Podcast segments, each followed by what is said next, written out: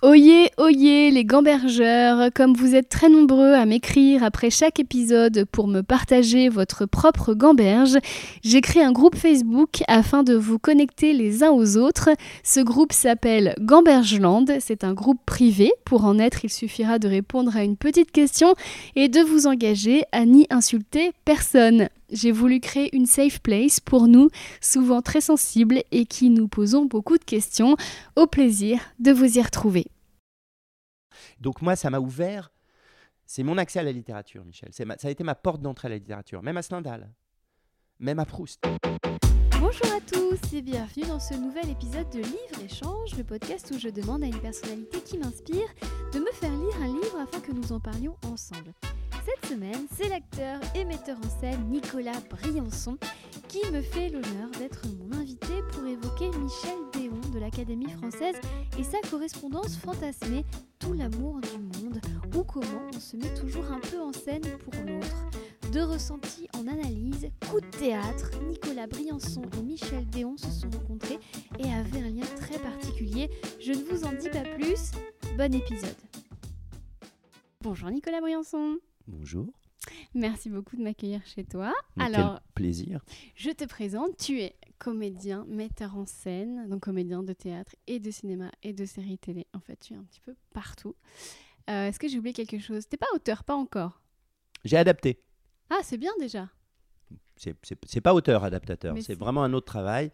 Mais j'ai adapté. J'aime bien ça d'ailleurs. J'aime beaucoup. Euh, je, je suis pas du tout auteur. Alors pour le coup, j'ai pas du tout le j'ai pas ce talent-là. Voilà, et je pense qu'il faut à un moment savoir. Euh, Comment ça, t'as pas ce talent-là? D'écrire, d'inventer une histoire, par exemple. Je, je, je suis pas un inventeur d'histoire. Je suis un raconteur d'histoire. C'est-à-dire que je, je crois. Enfin, c'est déjà même très prétentieux de dire ça.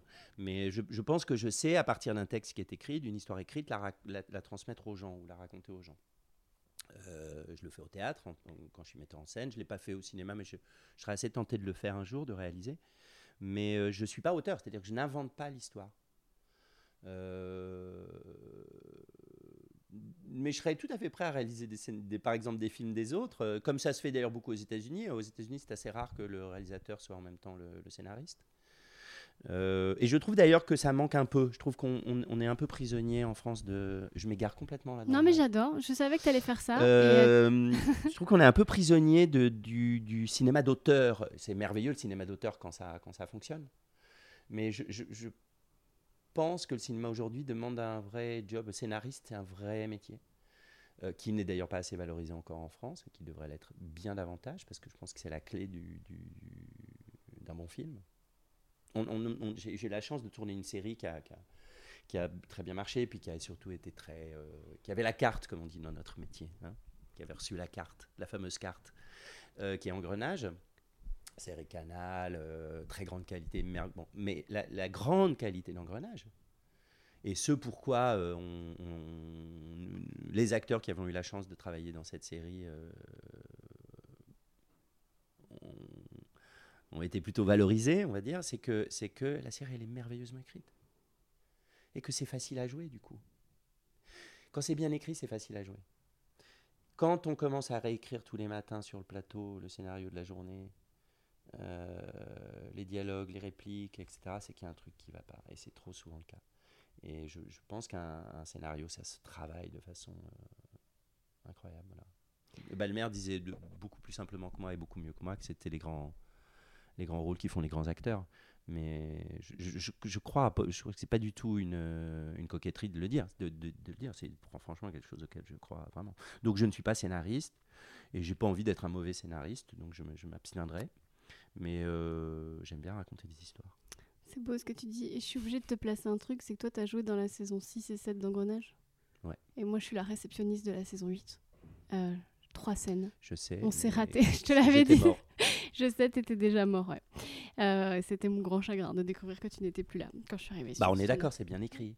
Ah bah c'était un pur plaisir. Ah oui, c'est fluide. Ça, ça, Je sais pas comment dire. Tu arrives le matin sur le plateau, t'as pas à te dire ah, ah, qu'est-ce que je dis, putain, c'est pas, ça me va pas, etc. Non, ça, ça, ça, ça coule. C'était génial, quoi. Après toi, tu Anne Landois, qui était la, la, la showrunneuse, comme on dit maintenant aujourd'hui pour les séries, qui amène de, de, de, la série Engrenage et qui a un talent extraordinaire. Bien. Bon, bah, reparlons du Ça, livre en fait. tout cas. Voilà, donc ça, c'est fait. Euh, comme ça, voilà. Euh, Michel Déon, Tout l'amour du monde. C'est un livre euh, que je ne connaissais pas. C'est même un auteur que je ne connaissais pas.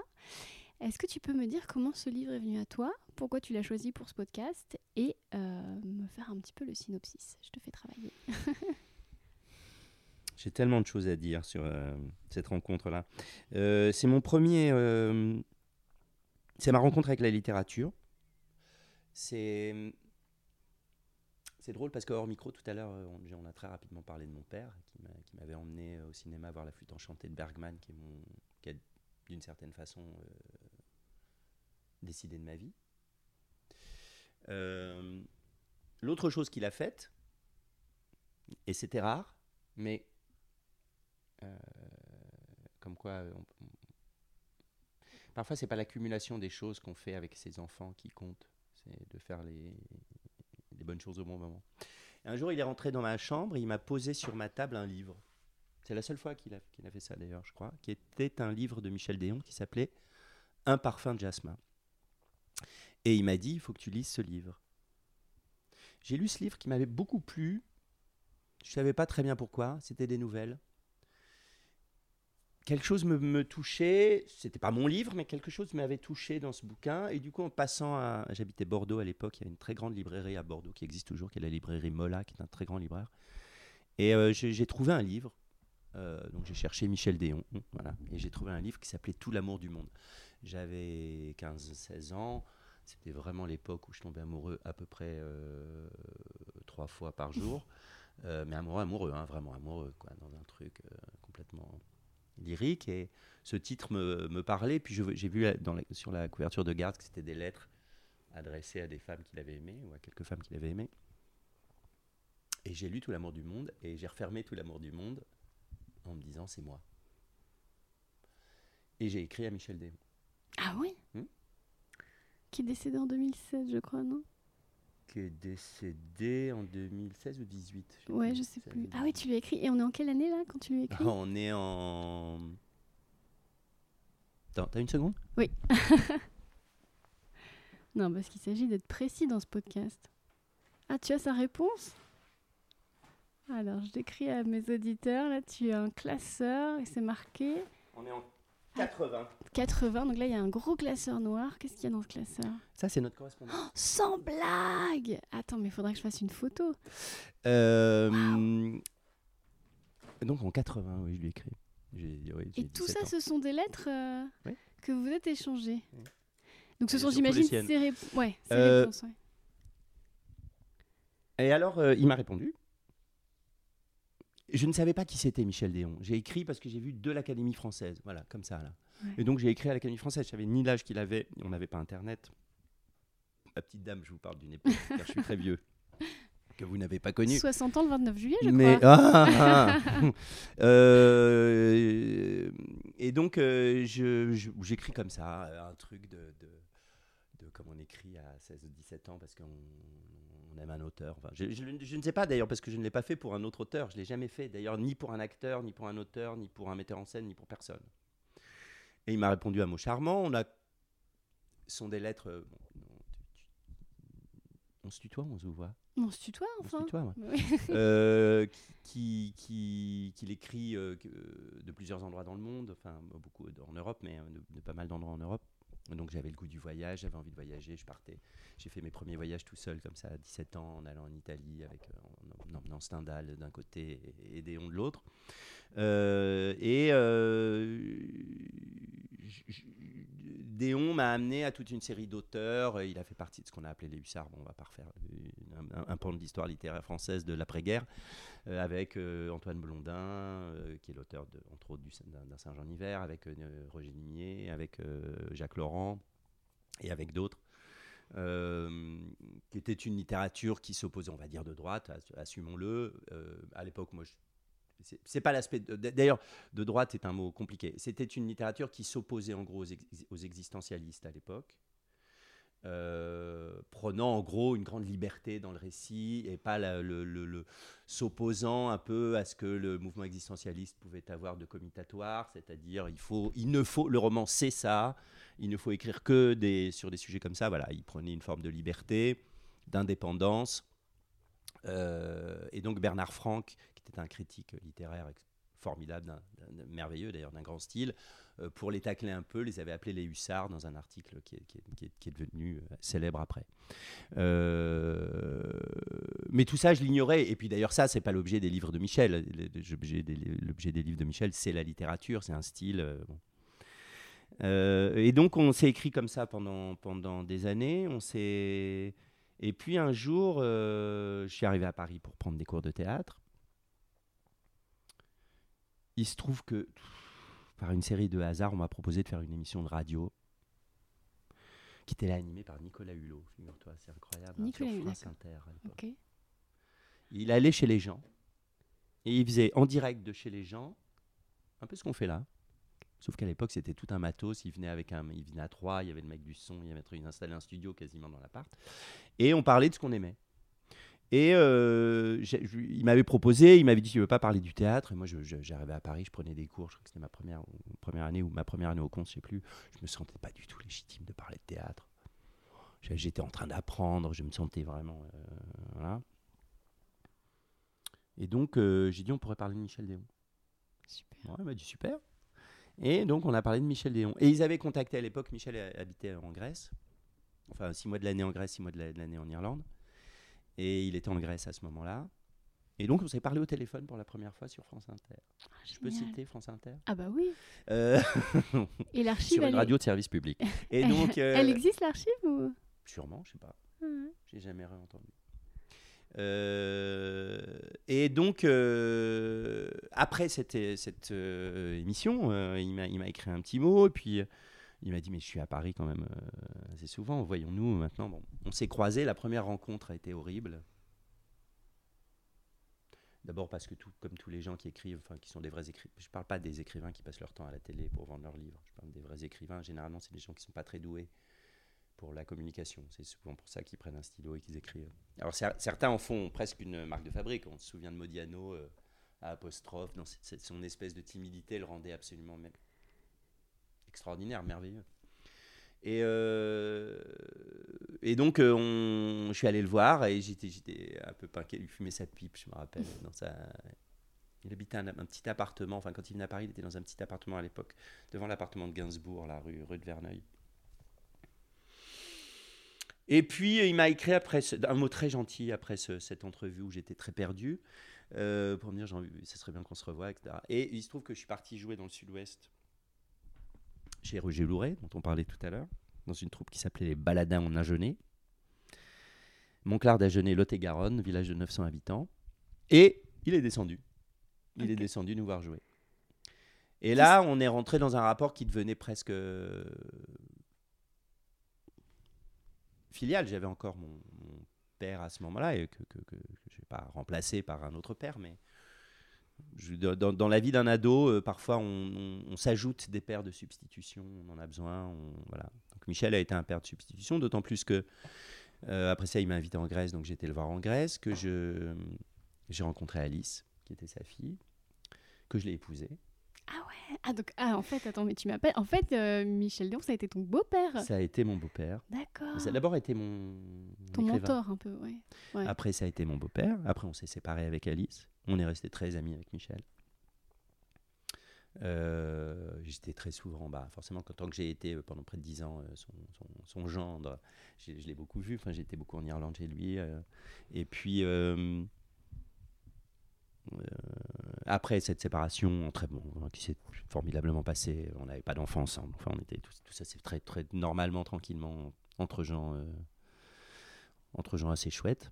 Et, euh, et j'ai été le voir six mois avant sa mort parce que j'ai senti un jour où je l'ai appelé au téléphone que il m'a vous voyez. Ah ouais, ça a dû faire un petit choc. Et je me suis dit, il faut y aller. il se trouve que j'avais joué une pièce à Paris qui était un bide noir. Ça arrive. Ça arrive oui, et, je, et je, le, je, le, dis d'autant plus que d'abord c'est un très bon souvenir. C'est pas du tout un spectacle que je renie. Je pense que c'est sûrement c'était passionnant à faire. C'était Jérémy Lippmann qui mettait en scène. C'était très chouette. Visuellement, c'était sublime. Euh, tout le monde, tous les gens qui venaient trouvaient ça merveilleux, mais ils sont pas venus. Ils, ont, ils en ont pas voulu. Mais du tout, hein, un refus très clair, très net. euh, c'en était presque drôle. Tellement ils sont pas venus nous voir, quoi. C'est pas que les gens qui venaient n'aimaient pas, c'est qu'ils venaient pas. Et donc j'ai arrêté assez euh, rapidement, au bout de 60 dates. Et du coup, j'ai pu partir entre deux projets en Irlande pendant 10 jours. Et j'ai passé quelques mois avant sa mort, euh, 10 jours avec lui, voilà, là-bas, euh, au fin fond du Connemara, et c'était merveilleux. Et c'est quelqu'un qui a beaucoup compté. euh, et ce livre en particulier a beaucoup compté. D'abord dans, dans mon rapport amoureux. Euh, Peut-être trop d'ailleurs. Ce sont des lettres, hein, on l'a on dit tout à l'heure. Euh, Peut-être que je me suis davant- que j'ai davantage aimé les êtres à distance que trop près. Euh, ce qui n'empêche pas de les aimer euh, infiniment.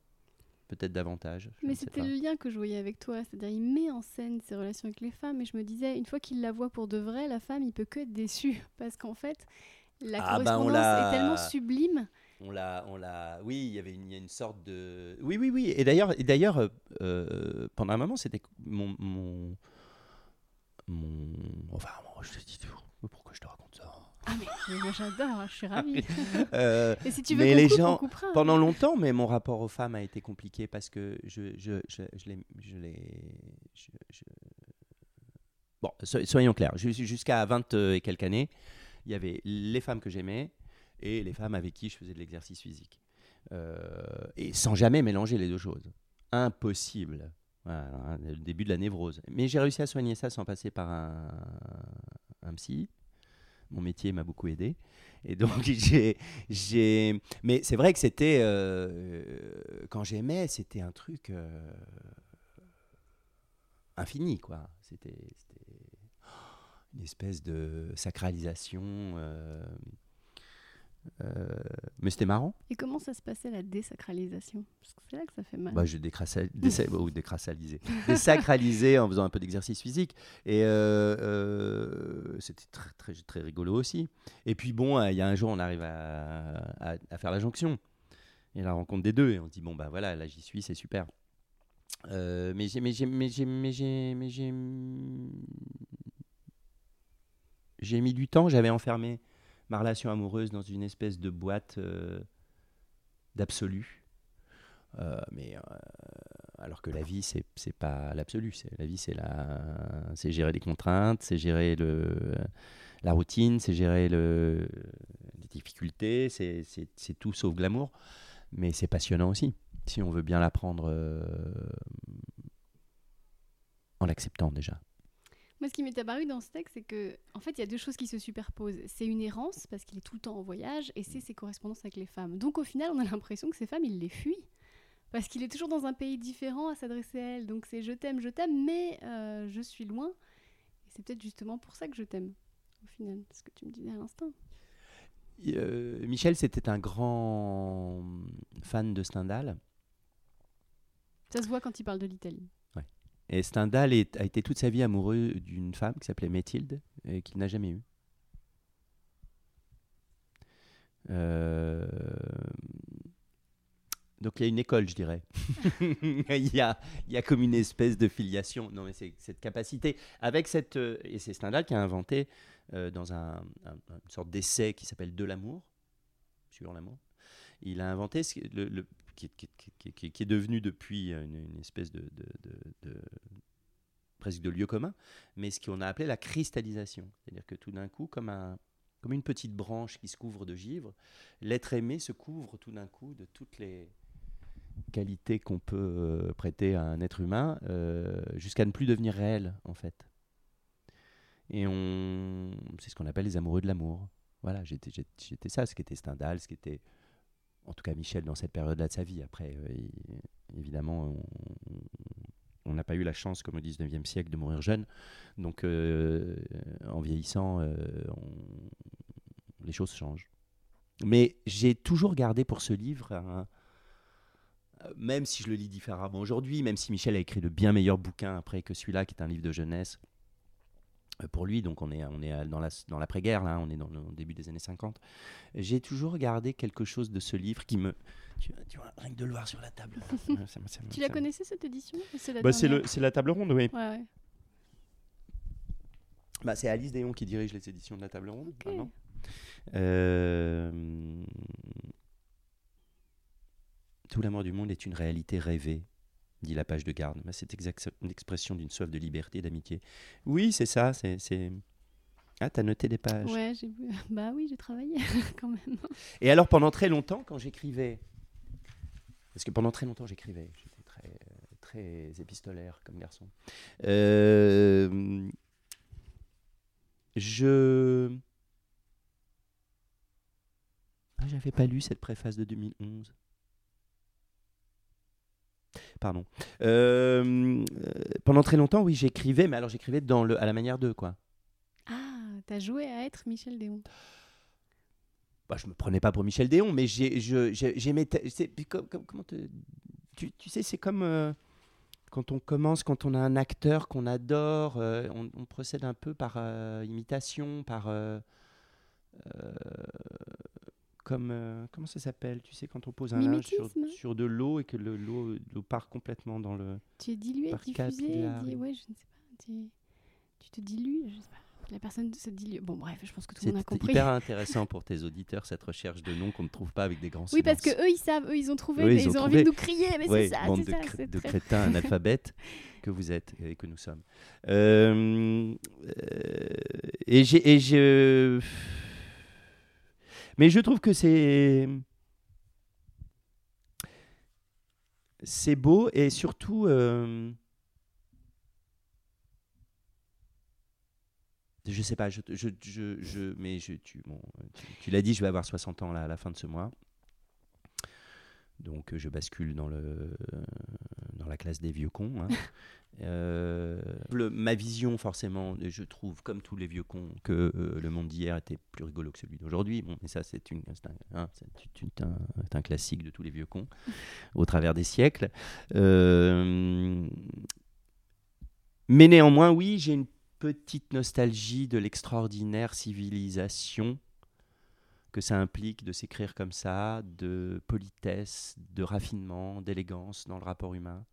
Oui, il y a, il y a un regard vers le passé. Mais j'ai toujours eu ça, moi. C'est-à-dire que j'ai toujours euh, euh, été très intéressé par mon époque et par euh, ce qui va arriver. Et par, mais j'ai toujours un regard dans le rétro. J'ai toujours une nostalgie de, d'un monde que j'ai pas connu. J'ai toujours eu. Mais j'ai l'impression que je suis né comme ça. Je sais pas. Non ça te- te- pas- Est-ce que c'est pas propre aux comédiens? C'est pour ça que t'aimes monter sur scène pour mettre des costumes et pour euh, raconter des histoires passées, non aussi? Je sais pas si tous les comédiens ont ça. Peut-être. En tout cas, je t'ai beaucoup vu en costume et je me dis Ah ouais, que j'ai finalement, beaucoup trop. ça fait sens. Ouais. J'ai beaucoup, beaucoup, beaucoup œuvré en costume. Et d'ailleurs, tu m'as dit euh, tout à l'heure, tu as, eu du succès tard, c'est vrai. Oui. J'ai commencé à tourner tard. Oui, mais t'as travaillé tout- toujours. Ah, j'ai travaillé dire, tout le temps. Ça pouvait être un peu maladroit quand je l'ai dit. Je m'en Pas du excuse. tout, ça l'était pas du tout. Non, Ok. oh, ah non, mais alors, je- j'ai aucun. Mais moi, je n'ai pas d'égo. Je sais. Vraiment, Mais justement, j'ai une question tout. que je vais te poser depuis Oui. tout à l'heure, alors je t'interromps. Parce que tu as dit que tu avais posé Mi- Michel Déon sur un piédestal et toi tu refuses catégoriquement, catégoriquement de l'être. Je le sais parce que je t'ai chroniqué plusieurs fois. Tu fuis le compliment. Ça, c'est quelque chose, c'est vrai. Tu peux pas dire le contraire. Et tout à l'heure, je t'ai dit, tu as 20 ans dans les yeux et c'est pas que tu t'es moqué de moi, mais vraiment, tu, n'as, tu as refusé de, de prendre ça. Et en fait, j'ai- qu'est-ce que, comment tu réagirais Comment tu veux répondre au Mais non, mais C'est impossible Parce de que c'est à- normal qu'on te mette aussi sur un piédestal. Moi, j'ai eu ma période où j'étais fan de toi, c'était quand tu étais dans Maison Close. Et franchement, là, à cette époque, il aurait pas fallu que tu viennes dans mon podcast parce que j'aurais été insupportable. moi. Si, si, je le suis. Tristesse. Non, mais à un moment donné, j'ai mûri. Euh, je- non, mais j'avais 30 ans. Tu vois ce que je veux dire C'est que tu sais très bien que passé un certain âge, c'est plus très bon d'être fan. Surtout quand tu fais ce métier. Enfin, tu vois ce que dire À un moment donné, c'est malsain. T'es fan de qui, toi? Oh, Par exemple, il y a un acteur anglais qui s'appelle Brian Cox Ouais. Qui joue dans une série qui s'appelle Succession sur Mais oui, OCS. attends, c'est Le lequel vieux. Ah, le mais oui, de- mais bien le sûr. Bah, ouais, je comprends. Mais lui, ouais, Non, ouais. mais comment Brian ne pas l'être je l'ai vu il y a sûr, ouais. 30 ans à Paris. Ah bon? Joué avec la Royal Shakespeare, Titus Andronicus, au Bouffe du Nord. Première mise en scène de Deborah Warner, très jeune et aujourd'hui immense metteur- metteuse en scène anglaise. Je suis allé voir ce Titus Andronicus. J'étais pas encore un fanat de Shakespeare comme je le- et ça, ça a participé de mon- ma, ma découverte de Shakespeare en fait. Que je connaissais évidemment dans ses grandes pièces, mais tout d'un coup voir les Anglais jouer ça, voir, voir cette, cette- c'était, pas surtitré à l'époque. Je n'avais pas lu Titus Andronicus en français. Il faut quand même s'accrocher pour l'anglais de Shakespeare. Je, je- je balbutie de l'anglais, mais de, de là à me taper Titus Andronicus en anglais. C'était tellement bien joué que j'ai tout compris. Ouais. Et d'abord, j'ai compris un truc, c'est qu'au théâtre, Quand les acteurs sont bons, ils font tout passer. Tout est simple, tout est clair. Et puis je me souviens de ce type-là.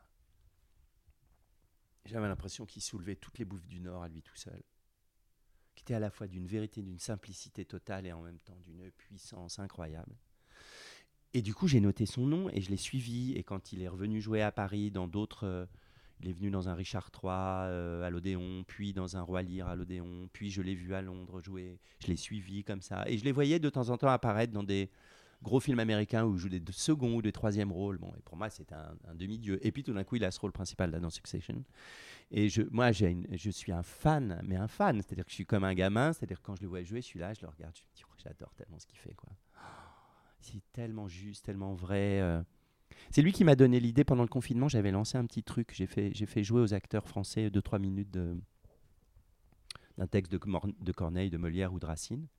Mais en fait, c'est les Anglais qui m'ont donné l'idée. Ils se sont challengés comme ça entre grands comédiens anglais, Hélène Mirren, lui, euh, David Suchet et d'autres, euh, avec, avec euh, deux minutes de Shakespeare.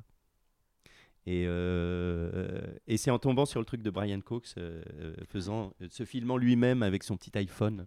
Mais il faudrait que tu acceptes aussi un jour, tu seras le Brian Cox de quelqu'un.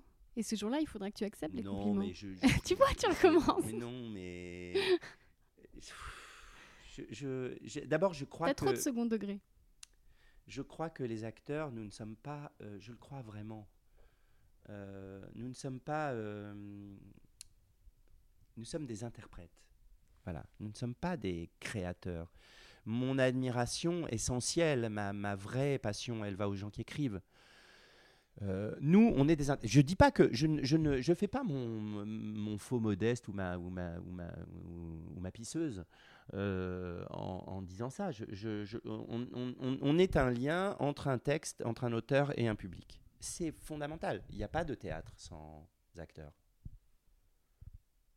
Ça n'existe pas. Donc les auteurs ont euh, absolument besoin, ont besoin d'être joués. Mais quand même, la création, elle est dans l'œuvre. On, parlait de l'écriture tout à l'heure, on parlait de la qualité de l'écriture d'engrenage. Moi, je suis très dans le, dans, le, dans le respect de la chose écrite. Et donc, je, je- j'essaye de comprendre à partir des mots que je lis la- la pensée de l'auteur, ce qu'il a voulu dire, ce que, ce que, ce que, ce que ça raconte. J'essaye de concrètement de le visualiser et j'essaye de transmettre ça au public, bien sûr avec ma subjectivité, parce qu'on en a une forcément, mais on peut être subjectif en cherchant à rester objectif. Ce qui n'est pas tout à fait la même chose que d'être dans une subjectivité qui ne tient aucun, compte de euh, ce qui est écrit. C'est-à-dire, je j'aime pas trop les mises en scène où on se sert de l'auteur pour raconter une histoire qu'on a décidé de toute façon de raconter. Je suis pas fan. J'aime bien euh, ça, c'est le principe de la lecture à l'allemande. Je dirais, Mais vous savez, on- on- on- le, le théâtre allemand a beaucoup euh, influencé le théâtre français de l'après-guerre. Bizarrement, Hainouille il disait d'ailleurs. euh, au théâtre, c'est l'Allemagne qui a gagné la guerre, mais c'est c'est pas complètement faux. L'importance tout d'un coup de la lecture, euh, c'est-à-dire cette vision euh, brechtienne, presque allemande, de, de il faut, en gros, je monte Tartuffe pour vous raconter les drames, le problème de l'intégrisme. Euh, je, privilégierais plutôt la méthode ang- anglo-saxonne. Euh, ben, Peter Brook nous a quittés. Oui, Aujourd'hui. on est le 3 juillet effectivement. Et puis Euh, bah, je voulais t'en parler en fin de podcast, mais si tu veux en parler maintenant, je t'en immense, supplie. Immense, Ça immense. fait un Instagram tout à l'heure. Oui, immense, Très émouvant. immense. bah non, mais ça, ça fait partie quand même des. Moi, j'ai eu la chance de- d'arriver à Paris quand Brooke était encore. hein, non, non, il n'avait pas encore fait le Mabarata, mais j'ai vu La Cerisée avec euh, Aristrup et Piccoli. et- J'ai- des souvenirs de. Vous savez, c'est la force du. J'ai l'impression de commencer 14 sujets et de n'en terminer aucun. Mais là. j'adore, ne t'inquiète pas. Euh, le- la force du théâtre ou du spectacle vivant, c'est qu'il laisse en vous des souvenirs que très peu de films, qu'aucun, qu'aucune émission télé, qu'aucun, qu'aucune image ne laissera.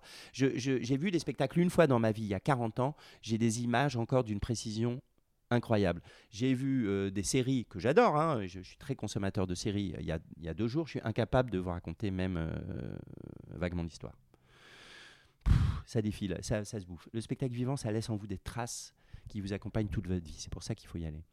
Euh, et donc j'ai vu de Brooke euh, à peu près tout ce qui, qui s'est fait depuis 30 ans euh, à Paris, qui m'a à chaque fois émerveillé. C'était un magicien, c'est-à-dire que Brooke c'est vraiment le type qui faisait des spectacles et on est, on est là, on regarde et on se dit mais comment il fait en fait? Comment Et pourtant je connais un peu la mécanique. Hein. Imaginez vous êtes un très grand garagiste et on vous présente une bagnole et vous n'arrivez pas à comprendre comment elle roule. Et vous dites mais comment il a fait ça en fait? Quel est le... Comment par, par exemple la cerisée qu'il avait monté euh, au Bouffe du Nord, qui était extraordinaire, avec un paravent, un tapis, une malle, et des acteurs qui étaient tellement extraordinaires. Et c'était tout Tchékov. Et euh, on se disait, comment il fait ce truc-là? Je l'ai vu sept fois, la cerisée. je m'achetais hein, mon billet, parce que une fois que j'étais. Je suis plus souvent invité aujourd'hui au théâtre, mais je, prenais mes places au paradis là-haut, au Bouffe du Nord, très mal assis, debout même les trois quarts du temps. Et je regardais de là-haut le crâne des, acteurs. Et chaque fois, j'étais embarqué par le truc et je me dis comment ils, fait, comment ils font pour tous les soirs à 20h30 nous donner l'impression que ça ne s'est jamais passé, que c'est là, devant moi, pour la première fois que ça se passe. Ce qui devrait être, ce qui est la clé du théâtre, ce qui devrait être le cas du théâtre tous les jours. notre travail consisterait à faire, consiste à faire croire au public que ce qu'on joue devant lui tous les soirs à 20h30, c'est un art fixe, disait Jouvet, euh, ne, s'est jamais passé. Et, d'arriver à le recréer. Brooke, je ne sais pas ce qu'il leur expliquait, ce qu'il leur disait, ce qu'il pouvait leur souffler à l'oreille, comme on souffle à l'oreille des chevaux, euh, produit ça. C'est-à-dire que ces spectacles donnaient, avaient à la fois cette fragilité-là, c'est-à-dire qu'on disait, mais ça pourrait, ça pourrait se casser comme un, comme un cristal et en même temps cette pureté-là, et en même temps cette, cette vérité-là. Voilà. Et ça m'a toujours fasciné. Mais c'est la grande qualité des anglo-saxons. Parce que Brooke n'est pas seul, il vient d'une école, il vient d'une façon d'appréhender le théâtre et d'appréhender les acteurs. Et de mettre les acteurs devant. C'est-à-dire que ce qui portait les spectacles de Peter Brook, c'était ses comédiens. Alors, il leur disait, grâce à lui, parce qu'il leur disait des choses qui faisaient qu'ils jouaient ensemble, juste, au bon moment, dans le bon timing, dans le bon rythme, dans, leur vérité, à la fois en accord avec eux-mêmes, en accord avec le texte qu'ils disaient. Voilà, il y avait tout ça. Moi, j'adore cette euh, approche-là. Je la trouve un peu plus humble. Euh, je, pense qu'elle me correspond mieux. Euh, et elle correspond surtout à une, philosophiquement à quelque chose que je pense du théâtre, c'est-à-dire que nous, devons essayer dans notre subjectivité d'être objectif, d'être le plus honnête possible. Je, vais, citer d'autres grands noms, mais j'ai eu la chance d'avoir Michel Bouquet comme euh, prof, c'était le credo de Michel. Euh, voilà, le texte, le texte, le texte, le texte, l'auteur, le texte, le texte, le texte. Tout le temps revenir au texte, tout le temps revenir à l'auteur, et les solutions sont dans le texte et chez l'auteur. Euh, pas ailleurs, pas dans un monde fantasmé qu'on crée autour d'une pièce pour euh, voilà. Alors après, ça ne veut pas dire qu'on n'a pas le droit en termes de mise en scène de réinventer les choses. Ça ne veut pas dire qu'on n'a pas le droit d'être moderne quand on monte Shakespeare. Et d'ailleurs, les Anglais, si vous allez les voir jouer à Londres, je ne vois plus aujourd'hui à Londres pratiquement que, sauf quand on va au Globe, parce qu'il y a une, sorte de tradition au Globe de jouer en costume d'époque, etc. Mais à la Royal Shakespeare Company, par exemple, à Stratford, si vous allez, vous verrez que ils, ils jouent beaucoup la transposition, les Anglais. Alors, c'est pas pour faire moderne, c'est parce que, c'est parce que d'une part, eux, ils ont plus de, paradoxalement, parfois plus de mal à comprendre Shakespeare que nous aujourd'hui. D'abord parce que Shakespeare est devenu, comme Racine pour nous, une langue étrangère, pour eux. C'est-à-dire que la langue parlée par Shakespeare ne correspond plus du tout à l'anglais moderne. Or, eux, ils l'ont dans le texte. Nous, on connaît Shakespeare par le biais d'adaptations, d'adaptations qui sont euh, plus modernes et donc qui emploient un vocabulaire qui est parfois d'aujourd'hui et donc il nous transmet finalement le texte un peu plus facilement. Les Anglais, eux, c'est très compliqué de, rentrer vraiment. S'ils n'ont pas cette culture-là, quand ils ont fait des études un peu poussées, qu'ils ont étudié Shakespeare, ils, connaissent ça. Donc ils jouent beaucoup la transposition, parce que la transposition, ça permet de rapprocher le spectateur de l'action de ce qui se passe. Il n'est pas étouffé par le costume. Il n'est pas, il pas à genoux devant le costume en disant bah, de toute façon, je dirais pas du mal, même si je m'emmerde ça doit être de ma faute, parce qu'on a ça vis-à-vis des classiques. Hein. Il y a plein de gens qui voient des classiques et qui s'ennuient. S'ils s'ennuient, c'est que les mecs ont raté leur boulot. C'est pas eux qui ont tort. C'est que les mecs ont raté leur boulot. Nous devons les plonger au cœur de l'histoire, même quand on joue une langue compliquée. Euh, parce que c'est la situation, parce qu'en respectant le texte, dans la situation, etc. Et, si on y arrive, alors on, on, a, on, a, on a, oui, on a, on a on a tout gagné. Voilà. Donc, donc Brooke, il y avait ce, truc-là, et c'est pour ça que j'aime Brian Cox, parce que j'adore l'approche. Euh, d'abord, j'adore les acteurs anglais, je trouve que c'est les meilleurs acteurs du monde, je les trouve géniaux. ils n'ont pas ce phénomène de, de, starlet qu'on a euh, en France. Mais quand ils ont des stars, euh, les stars, je peux vous dire, moi j'ai vu ces gens-là passent. j'ai vu Jude Law au théâtre, j'ai vu Kevin Spacey au théâtre, si j'ai encore le droit de prononcer son nom. J'ai vu Daniel Craig. Bon, ces énormes stars de Cinoche, vous les foutez sur une scène de théâtre, ils déchirent tout. Hein. C'est leur formation, c'est-à-dire que c'est des acteurs qui viennent de là, qui sont complets, qui savent, qui connaissent leur travail et qui sont très simples dans leur approche du travail, très concrets dans leur approche du travail et très cool. C'est des restas, mais ils jouent pas la resta. Nous, on a beaucoup de gens qui jouent au resta, on essaye de leur faire dire trois vers sur un plateau et c'est on se dit bon bah on leur dire va apprendre ton métier en fait. Tu le sais pas tu le connais pas ton métier. Ou tu, tu peux faire des trucs très marrants très modernes très, et c'est super. Mais c'est pas les mêmes voilà. Et eux ils se prennent jamais euh, au sérieux les anglais. Nous on a un peu tendance on a deux trois acteurs qui quand même euh, sont très contents de leur euh, statut on va dire d'acteur.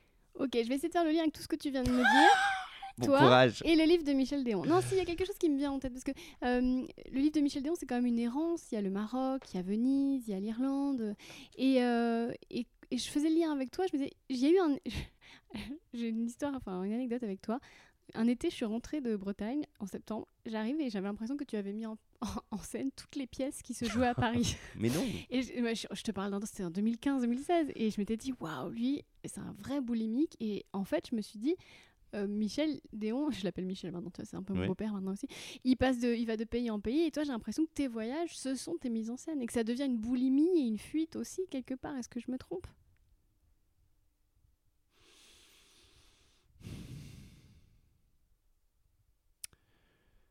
Euh, La mise en scène est venue euh, un peu par hasard dans ma vie. J'ai mis en scène très vite parce que quand j'ai commencé à faire du théâtre amateur à Bordeaux, là, avec ma bande de copains, bah, on faisait tout. Donc euh, j'ai mis en scène, je me rappelle, une pièce de Fédo qui s'appelait Chat en poche. Bah, on était totalement amateurs, hein, c'était bon. Ça me paraissait participer.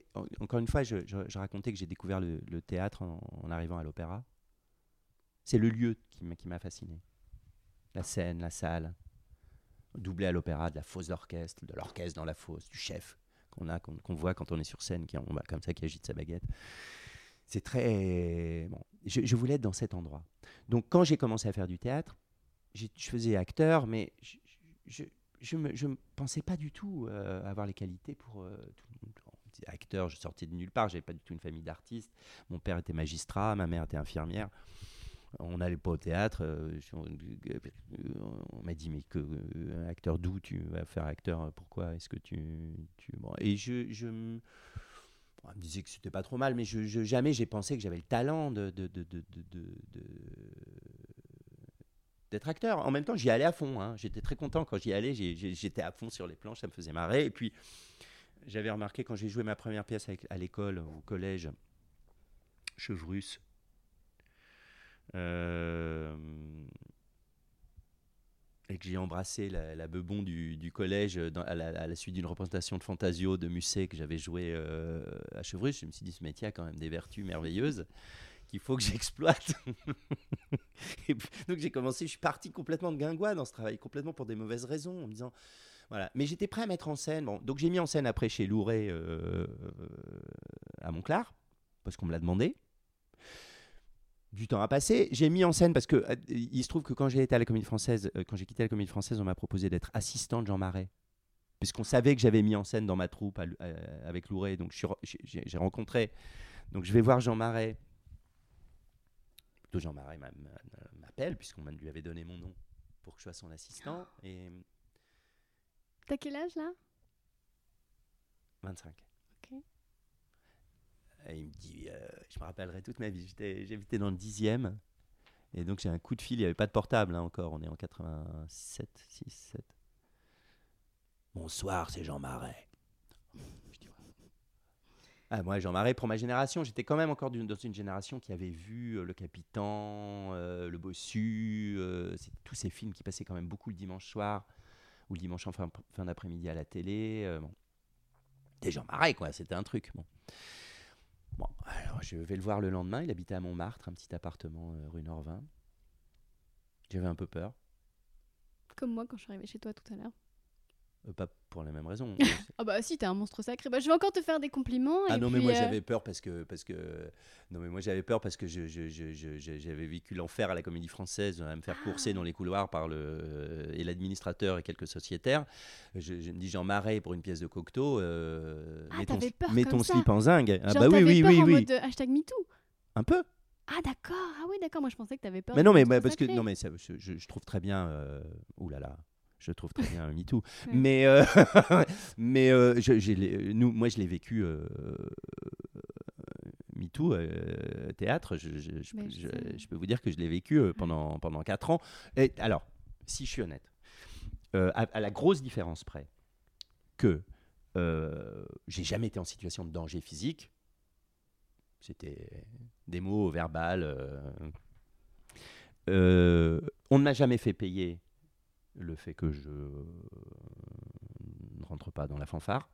Euh, et j'ai adoré ces, ces mecs-là. Ils m'ont fait rire, etc. Mais ça n'arrêtait pas. C'était constant. Hmm. C'était constant, constant, constant. Donc on me dit Jean Marais et Cocteau. euh, Jean Marais, jamais, jamais, jamais. Jean, Jean et le- et le- les- les- les- n'a ja- n'a- ne m'a jamais fait une allusion, un début de commencement de, la moindre drague. euh, absolument merveilleux d'élégance et de, et de, de- classe. Euh, et donc j'ai été assistant de Jean Marais. Et donc j'ai pendant j'ai fait deux spectacles avec lui. Puis il m'a proposé de m'occuper de mon premier festival d'ailleurs qui était à Valoris Golf Juin euh, qui portait son nom. Il voulait faire un festival qui, qui se serait appelé le festival Jean Marais. Je me suis occupé de ça trois ans. Puis ça s'est arrêté. Et puis à la dix ans après le- notre première expérience qui était Bacchus euh, il m'a demandé de le mettre en scène dans Les Chevaliers de la Table Ronde qui était une pièce de Cocteau Tiens, tu vois, il m'a donné d'ailleurs ce dessin de Cocteau qui est là Ah oui, qui était mon personnage dans Les Chevaliers, que je jouais dans Les Chevaliers. Parce que Les Chevaliers de la Table Ronde, c'est la première pièce que Jean a jouée avec Cocteau. D'accord. C'est leur rencontre. D'ailleurs, le, le dessin est dédicacé à Jean. Wow. À l'époque, ils n'étaient pas encore ensemble. Et, euh, et donc, bon, euh, la statue du commandeur vous demande de le mettre en scène. Non, mais j'avais jamais pensé à ça, penser à mettre en scène. Moi, je voulais être acteur. Donc, le- la statue du commandeur vous demande de le mettre en scène dans un- une pièce de Cocteau. Je ne me voyais pas lui dire oh, Je ne sais, pas- je sais pas si j'ai hyper envie, je vais voir, je ne sais pas si c'est bon pour ma carrière. Non, j'ai dit Bah oui, bien sûr. Et donc, je l'ai mis en scène. Mais tu, tu- tu vois, les choses se sont faites Hmm. finalement, euh, beaucoup de hasard. Beaucoup de rencontres, beaucoup de hasard. Après, euh, que le hasard, on, on- on le, on crée, peut-être, j'en sais rien. Et donc après, quand j'ai mis en scène, euh, après les Chevaliers de la Table Ronde, pour moi, c'était une expérience sans lendemain. Mais tout d'un coup, après avoir joué pendant 4 ans les années Twist avec Roger Louret, je me disais, il faut sortir là de... C'est fou C'est ça. sympa tu de chanter appris ça le... tout à l'heure que t'avais fait les années twist. Je suis tombée du Euh, canapé. Ce soir, je serai la plus belle pour. Moi, je- j'ai chanté la madrague. J'ai chanté la madrague dans un très joli petit costume en sky blanc avec C'est une pas dans ton chemise. Wikipédia ça. Avec une chemise rose. Il y a hélas des choses qui traînent sur Internet, mais grâce à Dieu, j'ai toujours bénéficié. Évidemment, Ça passe un peu foot comme ça. Euh, on me l'a sorti quand même deux, trois fois dans des émissions, évidemment. Je- je- voilà, notamment une, euh, une interprétation de Laisse les gondoles à Venise chez Jean-Pierre Foucault qui, m- qui me poursuit un peu de temps en temps. Ah bah, je vais Mais- googler ça ce soir. Non, non, aucun intérêt. Et euh, mais c'était chouette, hein, c'était très marrant, sauf que j'en ai au bout, de 4 ans, on est, on tous devenus fous dans ce, dans ce spectacle. Et donc là, je me suis dit, mon pote, qu'est-ce que tu veux faire dans ce métier? Qu'est-ce que tu veux vraiment faire? Et j'ai repensé à une pièce que j'avais vue à sa création, quasiment à sa création, en arrivant presque à Paris. Je crois que même que c'était même avant d'arriver à Paris, quand j'étais encore ado, qui était Jacques et son maître, une pièce de Kundera. Et je me suis dit, j'ai envie, de, en fait, euh, euh, monte ça. Voilà. Parce que ça correspondait à ce que je voulais faire vraiment. Je me suis dit, personne m'a vu dans ce genre de rôle. Je, je- je jouais constamment que des jeunes, ce qu'on appelait à l'époque, des jeunes premiers, au jarret, beaucoup d'énergie, tout dans le talon. Fringant. Je suis bien à l'aise de vous trouver seule, ma sœur, et je brûlais de vous parler pour m'ouvrir à vous d'un secret. Voilà, de ce genre, ce genre de rôle. On y est là. Voilà. Tu me fais voyager. Et euh, je me suis dit, mais j'ai envie de. J'en ai marre de jouer ça. Et donc, ça y est, le, le magnétophone va exploser parce que tellement je suis long. Non, c'est ça? Ah mais j'adore. Non, Mm. je, je regarde. Et si donc, euh, j'ai monté mon premier Jacques et son maître. Et patatras, ça a marché. Et patatras, j'ai été propulsé metteur en scène à, partir de ce premier Jacques et son maître. Dans la foulée du premier Jacques et son maître, euh, qu'on avait joué entre autres, parce qu'on l'a joué partout, euh, au, au Héberto, Félix Sasco, qui était un merveilleux directeur de théâtre. Ah, les directeurs de théâtre, qu'est-ce que je les regrette? C'est affreux maintenant. hein. Bon. Euh... oh, non, c'est un autre sujet. Euh, Mais je, te suis là où tu m'emmènes. hein. m'a proposé de monter le menteur de Corneille que j'ai fait, puis Robert Hossein m'a proposé de monter Antigone et Marigny, et j'ai été, tout d'un coup, j'ai été embarqué un peu metteur en scène, que j'adore faire, et je me suis de plus en plus passionné d'ailleurs en le faisant. Tantôt en jouant dedans, parce que quand même c'est extrêmement douloureux pour moi de monter une pièce et de pas jouer dedans. C'est affreux quoi. Vous construisez un bateau, au moment où le bateau prend la mer, au moment où le théâtre commence, le théâtre ça commence quand le public arrive. Avant, on répète, on truc, on met au point, on essaye. Ça commence quand le public est là. C'est la rencontre. Là, il y a du théâtre. Au moment où le théâtre arrive, ben vous, vous êtes muet. Vous pouvez fermer votre gueule. Cette bande de crétins joue sur le plateau sans suivre vos consignes et font n'importe quoi. Vous vous mettez à les détester. Et donc, euh, je préfère être dedans. Au moins, je suis dans le, dans le, dans le, dans le brinque-zingue. Au moins, je suis pas en train de regarder mon spectacle en me disant, en fait, je vais tout refaire. Ça marche pas, je vais tout refaire. Voilà, je suis dedans, je joue, je me libère en jouant. Ça, ça j'ai besoin de ça. Moi, j'ai besoin de la, de la- de la- physiquement de- de- de- d'aller au théâtre. Sans ça, je saurais pas quoi faire de toute cette énergie. J'abattrais des arbres, je ferais, je sais pas. Il faudrait que je fasse peut-être même des choses violentes. Je sais pas. Détruire des immeubles, Ok, reste sur scène. faire continue. sauter des trucs. Enfin, je sais pas. Non, non, non, mais Ouais. vraiment, j'ai une énergie qu'il fallait que j'emploie. À... Tu, tu parles de boulimie de travail, mais en fait, je, je, je- j'ai pas l'impression du tout d'être boulimique. Je, je, je, je, veux dire, des gens, les gens autour de nous. Enfin, j'ai l'impression que c'est nous, les acteurs, ou nous, qui ne sommes pas euh, dans le réel. Les gens autour de nous se lèvent le matin à 7 h vont faire leur métier, sont enfermés, font leur boulot jusqu'à 17h ou 18h, rentrent chez eux et recommencent le lendemain. Je dirais, et moi, qui ai la chance d'être dans ma passion, il faudrait que je me lève le matin, que je fasse rien. Euh, pour faire un truc par jour, 4 heures de répétition par jour seulement, euh, des fois que je m'épuiserais à ce rythme euh, effréné. C'est ridicule, non J'ai besoin de travailler, j'ai besoin de, besoin, besoin de bosser. Je me lève le matin, je, je, fais un peu de sport, et puis après, et puis après, je travaille. Mais travailler, ça veut dire, pour nous, ça veut dire, c'est passionnant, c'est lire des pièces en se disant, tiens, est-ce que euh, j'ai envie de monter ça, oui, non, euh, etc. Ça prend du temps de lire, hein, c'est com- c'est- c'est- c'est compliqué, c'est commencer à penser à une distribution, c'est imaginer une distribution, c'est travailler sur euh, une esthétique, c'est imaginer un truc, me dire, tiens, est-ce que ce projet-là... Bon, alors j'ai des périodes euh, où j'ai effectivement été assez prolixe, mais parce qu'on m'a proposé aussi beaucoup de choses, donc c'est aussi les offres, les propositions de travail qui déterminent... et, d'ailleurs, j'ai eu à un moment, effectivement, j'ai- monté trois spectacles dans une, période extrêmement resserrée, avant d'enchaîner avec un Roméo et Juliette, juste derrière. Et je me suis juré que je ne referais pas ça. Parce que ça, c'est trop. Sais- je- je- J'aime bien faire une chose après une chose. Alors, je peux faire deux choses différentes. Je peux, je peux tourner dans la journée, par exemple, aller jouer au théâtre le soir. Ça, j'adore. Ça me chauffe, au contraire, pour le théâtre. J'adore ça. Euh, je peux faire une mise en scène éventuellement et jouer au théâtre le soir. Mais alors, faire deux mises en scène ou trois mises en scène en même temps, ça, j'aime pas. Je le ferai plus.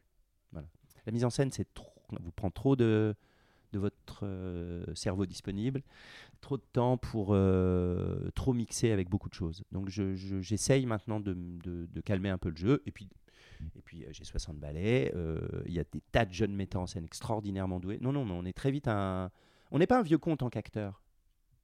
Parce qu'acteur, ça vieillit, c'est chouette, un acteur qui vieillit. C'est même plus chouette. Moi, je trouve que les grands acteurs, enfin les acteurs qui me fascinent, ils ont, ils ont 50, 60 ballets. C'est pas, pas, les- pas, je dirais pas un acteur de 30 ans qui m'assoit par terre où je me dis, Oh Voilà. il y en a pas beaucoup, très peu. Il y en a, ça arrive, hein. Mais bon, ouais, je, je vois le truc. Je, je me dis bon, il est frais, il est super, il a des, il a un talent fou, il est merveilleux, il est, il est, il est- il est génial. Mais de là à être fasciné, non. Alors que euh, un acteur qui a, qui, a, qui, a, qui, a, qui a- qui a- qui a une histoire, qui a de la bouteille, euh, ce qu'il raconte, ce qu'il fait, généralement ne faisant plus rien d'ailleurs, puisque c'est- c'est- c'est- c'est- c'est- tout notre travail, c'est d'aller vers. Finalement, on, on- on en fait des caisses au début, puis on essaye d'aller vers euh, d'épurer, d'épurer, d'épurer jusqu'à ne plus rien faire. Puis là, tout d'un coup, tout le monde vous dit Ah, vous êtes formidable. Et c'est très troublant d'ailleurs, parce que je suis formidable, mais je ne joue pas. Oui, mais c'est ça qui est formidable. en fait. J'ai une question qui me vient. Tu me disais tout à l'heure, euh, c'était mieux avant, enfin en tout cas de ton point de vue. Euh, Non, mais je, je, re- je relativise cette, cette notion. Je dis pas c'était mieux avant. Je dis Je vieillis et donc j'ai tendance à trouver que le passé était mieux. Mais je pense que c'est le propre de. Je suis désolée. Mais tout va bien, j'adore ce- cette petite irruption de la vie. C'est ma mère, bordel. Tu veux la prendre Ah, sûrement pas. Euh, Ça non, mais ça tombe très Ton bien. intervention avec ta mère dans cette émission, ça serait dément. Non, mais ça tombe très bien qu'elle nous coupe parce que tu as répondu à ma question avant que je la pose. Donc, euh, tu disais c'était mieux avant et tu parlais de l'espèce de tu parlais de Jean Cocteau et de Jean-Marc etc. Moi mon prof de théâtre c'était Jean-Laurent Cochet et je l'ai vu traumatiser tellement de gens. Et Aujourd'hui, tu verrais plus un prof traumatiser ses élèves. C'est quelque chose qui se fait plus. Mais pourtant, ça a été un grand prof. Et ah bah moi, il a changé ma vie. Je, Voilà. Vraiment, je, je- bah, exactement. Alors justement, cette rigueur au théâtre, aujourd'hui, j'ai l'impression qu'on peut plus parler mal aux gens, ou en tout cas les bousculer. Il y a une espèce de tout d'un coup, euh, on Alors, est devenu, il y a plusieurs on est phénomènes. au, au pays des bisounours un peu maintenant. Il y a plusieurs phénomènes qui se conjuguent. euh, euh, certains pour une très bonne, avec de justes raisons, certains, certains autres non. Euh, L'humiliation gratuite, je la trouve totalement inutile. Elle ne fait rien avancer. Ça pouvait être le cas parfois. Je vais pas balancer, mais oui. Voilà. Euh, J'ai toujours trouvé ça totalement inutile. Euh, en revanche, la rigueur, euh, c'est la base. C'est et je- je- je- moi je suis frappé. hein, Enfin, je suis frappé par deux choses. Je, je trouve qu'il y a à la fois dans les jeunes comédiens qu'on voit émerger aujourd'hui, je les trouve mais tellement plus mûrs que nous ne l'étions, tellement plus affûtés, tellement plus intelligents. C'est pas du tout des hein, ce que je dis. Je le, pense vraiment. hein tellement plus, plus clairs dans ce qu'ils veulent faire avec leur vie d'acteur, leur carrière, sur là où ils veulent aller, avec une maturité de comédien bien supérieure à celle que j'avais moi à leur âge, pour certains.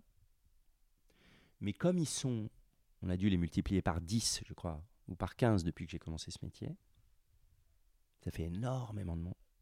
Et sur le nombre, je dois dire qu'il y a quand même une énorme majorité de gens qui qui ne savent pas, qui n'ont aucune formation, qui ne savent pas jouer. Alors, je sais bien qu'aujourd'hui, au Cinoche ou à la télé, on, on- demande, c'est très français, hein, on demande surtout l'acteur qui, fait, euh, tout le monde, c'est l'acteur qui ne joue plus rien, qui ne plus, euh, s'il ressemble à un bigorneau, euh, c'est encore mieux, qui a le moins d'expression possible. Bon. Euh, mais moi, je vois, parce que je donne des stages, je suis quand même frappé du nombre de gens qui, sont quand même des gens qui sont arrivés dans ce métier quand même à un certain stade, mais qui ont, qui ont- à qui on demande une chose toute simple, hein, qui est de jouer une situation précise, pas d'avoir un avis sur le rôle. Euh, ce qui est très bien pour un acteur d'avoir un avis sur son rôle, sur son interprétation. Mais l'acteur doit aussi être un instrument, c'est-à-dire qu'il doit aussi pouvoir répondre à la demande d'un metteur en scène. Dire si tu me joues ça en do dièse, non pas une note, non pas jouer la note de l'intonation de, la réplique, mais jouer une intention, par exemple, il doit pouvoir le faire. Il y a plein d'acteurs qui sont incapables, qui n'arrivent pas. Alors ils discutent, ils vous disent non mais moi je pense que le personnage, dis non mais je m'en fous tu penses, essaye ça, Ah, on verra bien. Je ne sais pas si j'ai raison, peut-être que c'est une erreur. Peut-être que c'est une impasse, mais comment veux-tu qu'on sache que c'est une impasse si on ne l'a pas essayé? Mais tu dois être capable de l'essayer. Tu joué dans le bal des actrices, il y a Oui. une scène incroyable où Jacques Weber fait pleurer Muriel Robin. Ouais. C'est le genre de scène dont tu parles de- quand tu parlais d'humiliation. Est-ce que c'est des choses que tu as vécues, que tu... Alors moi, je, je suis, je, je suis contre euh, ça. euh. Non, je l'ai pas vécu, le bouquet de, de l'anti-humiliation. C'était la gentillesse. euh, même, il pouvait dire des choses euh, euh, qui, qui pouvaient vous, vous, faire redescendre de votre, euh, de votre nuage si jamais vous aviez eu le malheur d'y monter. Mais, mais il n'était jamais humiliant. Et, euh, Jean Darnel, que j'ai eu aussi comme prof à l'atelier, euh, alors était plutôt de l'an- de l'ancienne école, il pouvait en balancer de temps en temps, mais il m'a beaucoup appris. Non, je me suis jamais senti humilié. Non, non, j'ai jamais vécu moi l'humiliation, mais je l'ai vu pratiquer sur d'autres, et je, pense que ça ne sert à rien. Donc ça, ça a été éradiqué. Si c'est éradiqué, je suis pas sûr que ça le soit complètement. Si c'est éradiqué, tant mieux, parce que ça ne sert à rien d'humilier les gens. En revanche, être clair avec les gens, être vrai avec les gens, être sincère avec les gens et ne pas leur mentir euh, sur le travail. Puis on vit un autre problème aujourd'hui. Alors on se lance dans un sujet totalement différent, mais sur la formation en France, c'est que n'importe qui, vous pouvez demain mettre sur votre porte professeur de théâtre et personne ne vous en empêche. Ce qui est quand même incroyable. C'est-à-dire que pour être bouché, pour couper un bout de steak aujourd'hui, il faut un CAP au minimum. Pour euh, faire dentiste, pour être médecin, pour euh, confier vos dents à quelqu'un, il faut euh, bac plus 5. Pour confier votre corps, vos organes, bac plus 7 ou plus 10. Mais pour confier votre esprit, en revanche, personne. Euh, N'importe qui euh, peut être prof de théâtre demain, alors avec euh, tout le vocabulaire qu'on connaît. je- je- je- la, la sœur du cousin de la maîtresse du T'es en train de concierge. de frapper des coussins pendant que tu dis ça. la sœur du cousin de la maîtresse du, du- de l'ami du concierge de Lee Strasberg m'a appris la méthode, je vais vous l'enseigner. Euh, apprenez le masque, euh, l'art du masque en, en trois jours, euh, enfin ce, ce genre de trucs. Bon, toutes choses qui sont débiles. D'abord parce que Lee Strasberg est mort, et les autres ne sont pas Lee Strasberg.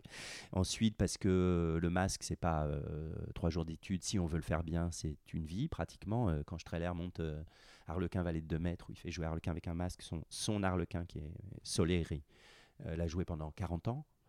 Il a vécu avec Harlequin, il n'a joué que ce rôle-là pendant 40 ans. C'est une, c'est une somme, c'est-à-dire que là aussi, c'est un art très particulier, ça s'étudie, ça se travaille. hein. Aujourd'hui, on est dans le truc, euh, on pense qu'en deux jours, on a lu sur Internet deux articles sur le machin, on sait faire. Voilà. Donc je, regrette un peu ça. Donc moi, je regrette cette rigueur. L'humiliation, non. L'humiliation, je la trouve... euh, je trouve débile. Quoi. Et puis de quel droit humilier quelqu'un hein Lui dire... euh, En revanche, on peut dire à quelqu'un qu'on pense qu'on pense qu'il n'est peut-être pas fait pour ce travail. Parce que et peut-être ça, on ne l'entend pas. Mais le problème, c'est comment dire ça à quelqu'un qui vous paye? Ah. Ah oui. C'est très compliqué de dire ça à quelqu'un qui, nous paye. Les profs qui sont. J'en fais, moi même je fais des stages où je suis payé, donc je me mets dans le bain. C'est très difficile de dire à quelqu'un euh, écoute, tu sais quoi, je pense que tu. Vraiment, arrête. D'abord parce qu'on n'est jamais sûr de ce qui peut se passer. Il peut y avoir des déclics. Bon, c'est juste que de temps en temps, on arrive sur des comédiens qui ont 45 ans. On se dit, bon là, là, on est un peu au bout du truc. Gars, si tu n'as rien fait de ta vie, là, si tu sais pas du tout, euh, est-ce que c'est une bonne idée que tu continues? Pose-toi vraiment la question, parce qu'il n'y a pas de déshonneur à ne pas faire ce métier. Et en revanche, c'est un métier qu'on peut faire dans des conditions horribles. Parce que si on le fait dans des conditions horribles, alors c'est un métier, pour le coup, qui est assez rigolo, parce que tout le monde vote à gauche, la main sur le cœur, tout ça, tout ça, mais il n'y a pas une hiérarchie plus impitoyable que celle qui régit la vie des comédiens sur un tournage, par exemple. Beaucoup plus encore qu'au théâtre. Au théâtre, au théâtre, on se retrouve, c'est plus artisanal, on est ensemble, il y a la bande, il y a quand même un effet troupe qui joue assez vite, même quand il y a des stars. Mais au cinéma, il y a ceux qu'on va chercher en voiture chez eux, il y a ceux qu'on va pas chercher en voiture, qui prennent le RER ou le métro. Il y a ceux qu'on appelle par leur prénom tout de suite. Il y a ceux à qui on dit monsieur, euh, s'il vous plaît. Il y a ceux qu'on fait venir à 6 h du matin au HMC, parce que l'acteur un peu plus connu doit se reposer davantage, et donc lui, il arrivera qu'à 10 h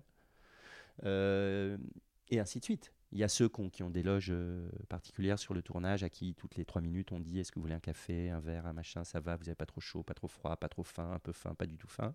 Rayez la mention inutile. Vous voulez que la voiture vous amène sur le lieu du tournage. Il y a ceux euh, qu'on fout, qu'on parque à 25 avec les autres euh, sous une tente, debout ou avec 5 chaises pour 20, euh, qui ont leur cantine spéciale à eux, qui doit être moins bonne que celle de, des restats. Non, mais euh, il y, a- le type qui a la loge, le carloge de 25 mètres, il y a celui qui a le carloge de 15 mètres, il y a celui qui est sous une tente. Donc, la hiérarchie dans nos métiers, je, crois qu'elle est plus importante encore que, que- qu'entre les patrons du 440 et, le- et les employés de ces entreprises. C'est-à-dire que c'est d'une violence euh, terrible. Donc, est-ce qu'on veut vivre ce métier dans l'humiliation en ne faisant que... Il n'y a pas de problème de tourner qu'un jour dans un film. Moi, je l'ai fait plein de fois. On peut tourner un jour, débarquer dans un film, tourner deux jours, s'en aller, c'est super, ça peut être très marrant. Il n'y a pas de... Le problème n'est pas de jouer des petits rôles. Le problème n'est pas de... Il n'y a pas de petits rôles. a Le problème, c'est de vivre la petite humiliation que qui peut s'accompagner de ça au quotidien. Est-ce que vraiment on a envie de le vivre? Et puis, est-ce qu'on fait pas ce métier? On fait ce métier parce qu'on a des rêves au départ, des rêves qu'on veut un peu aboutir. Est-ce qu'on a rêvé d'être constamment le 47e euh, mec et du film et de la pièce? Non. Alors, il faut être heureux dans ce métier. Voilà, c'est la base. Si on est très heureux en faisant ça, c'est génial, c'est merveilleux. Si on n'est pas heureux, il faut se poser la question de se dire qu'est-ce qui me rendrait davantage heureux? Enfin, je, suis un peu pragmatique. hein. Et, et là, on peut avoir, nous, quand on fait de la formation quand on parle à des, des jeunes acteurs, une certaine importance. Et lui dire écoute, à mon sens, ça va être très difficile. À mon sens, ça n'est qu'un avis.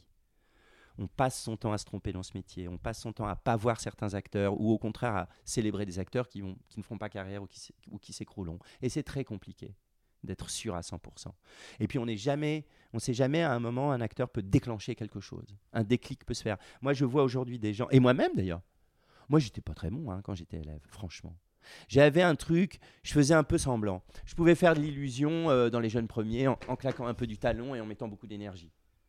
Voilà. Et, parce que j'ai eu la chance de tomber sur des grands profs, Darnell d'abord, Bouquet, qui m'ont mis le doigt là où ça faisait mal et qui m'ont qui m'ont calmé un peu, qui m'ont dit pense à ce que tu dis, dis ce que tu penses, parle, parle, va tout droit, te sers pas des mots comme d'un trampoline, c'est l'idée qui, qui prime. Bon. Ah, T'as entendu ça chez Cochet pendant, hein, oh, va au bout du sens, va au bout de ta phrase. Ah, je suis en train de voyager dans le temps là. Non, mais tu vois, mais, non, mais toutes choses qui sont tellement importantes. tu vois. Ouais, la Et c'est eux qui ont- m'ont permis au fil du temps, parce que je me suis surveillé de plus en plus. Je l'ai pas fait tout de suite, hein. J'ai pas été, j'ai mis du temps. Mais en, en- en- en- en repensant à tout ça, à ces- à ces- à ces- vous savez, de temps en temps, euh, dans- de temps en temps, c'est une phrase, deux phrases, trois phrases qui vous qui vous éclairent sur un. Bouquet disait toujours, il faut jouer le positif d'une situation. Par exemple, il parlait d'Hermione. Errante et sans dessin, je vais dans ce palais. Ne puis-je savoir si j'aime ou si je Bon. La fille qui passait jouait bien d'ailleurs. Il m'aime pas, il m'aime pas, il m'aime pas, il m'aime pas. Il ne joue pas ça, tu t'enfermes. Joue comme je l'aime. Comme je l'aime. Ça changeait tout. Quand il joue le salaud, quand il jouait Javert dans Les Misérables, l'affreux méchant qui poursuit Jean Valjean, Lino Ventura, dans, le film de Lelouch, nous disait Je ne joue pas le méchant. Je joue le fou de justice. Le passionné de la justice. C'est ça, jouer le positif d'une situation. C'est trouver le moteur qui fait avancer le personnage. Cette indication-là, qui est toute simple, hein, c'est un truc qui vous suit toute la vie. Alors au début, on a dit, entre la théorie, on- qu'on comprend très bien, et puis la pratique, quand vous êtes sur un plateau et qu'il y a du monde qui vous regarde, il faut, trouver le calme pour arriver à mettre ça en place et à, le faire. Mais avec le temps, les choses, si on y revient, les choses finissent par se faire. Donc ces conseils-là, ils sont fondamentaux. Et, c'est en ça qu'un grand professeur, ça vous suit toute votre vie en fait. Toute votre vie. Parce que on se repose chaque fois la question, chaque fois qu'on réaborde un rôle, on dit comment je, par où je. Qu'est-ce que, qu'est-ce que je fais avec ce truc-là là? Et, c'est bien d'avoir un peu des, des- petits guides comme ça qui vous permettent d'avancer. Donc l'exigence, une forme de, oui, de sévérité dans le, dans le, dans le, dans le- jugement, c'est indispensable. L'humiliation, c'est pas du tout indispensable. L'humiliation, c'est le, c'est le parent pauvre de gens qui se vengent de leurs propres euh, problèmes psychologiques, amoureux ou sexuels sur d'autres. Euh, ça, c'est moche. Ça, c'est moche. Il faut pas. Et on est en droit de ne pas l'accepter. Ok, je vais te proposer maintenant un dernier rôle dans ce podcast. Tu vas lire les citations que j'ai choisies. Alors, on va peut-être. euh, donc, elles sont là dans la petite tasse. Tu vas les lire et puis tu vas les commenter. Donc, c'est des fais citations du livre. euh, Ouais, on va toutes les lire de toute façon. Ah, toutes les lire? Ah, bah oui, en a 200. il y en a six. alors? Que j'ai choisi avec Ah, amour. gros papiers. Bah oui, il y, a des- il y a des morceaux de texte, ouais. Et puis tu vas les commenter. Voilà. Il faut que je lise? Oui. À Paris, il ne fait pas bon d'être trop souvent absent. L'air de provincial que l'on prend au retour d'un autre continent, l'ennui visible que creusent en vous les discussions de café, la jonglerie mystérieuse des noms et des prénoms, les mots de passe, les secrets de polichinelle et les défections successives dans les courses au prix font de vous un étranger. J'allais dire un dilettante. C'est un vice qui ne pardonne pas. Alors il y a un anti-parisianisme dans ce livre et à la fois il est académicien. Non, mais il vivait pas à Paris. D'ailleurs, ça a donné lieu à une polémique. Affreuse et ridicule euh, à sa mort. Euh, D'abord, il a vécu à Paris très longtemps.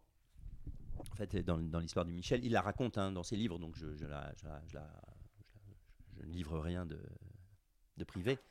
Euh, il a, été, euh, euh, plongé dans le milieu littéraire parisien des années 50, euh, jeune hussard, jeune, à la fois journaliste, écrivain, en gue- s'engueulant, vivant la vie du milieu littéraire parisien de ces années-là, plus le Paris de cette époque avec les caves de Saint-Germain-des-Prés, c'est toute l'époque Juliette Gréco, le jazz, enfin toute cette période un peu mythique qu'on a de l'après-guerre à Paris.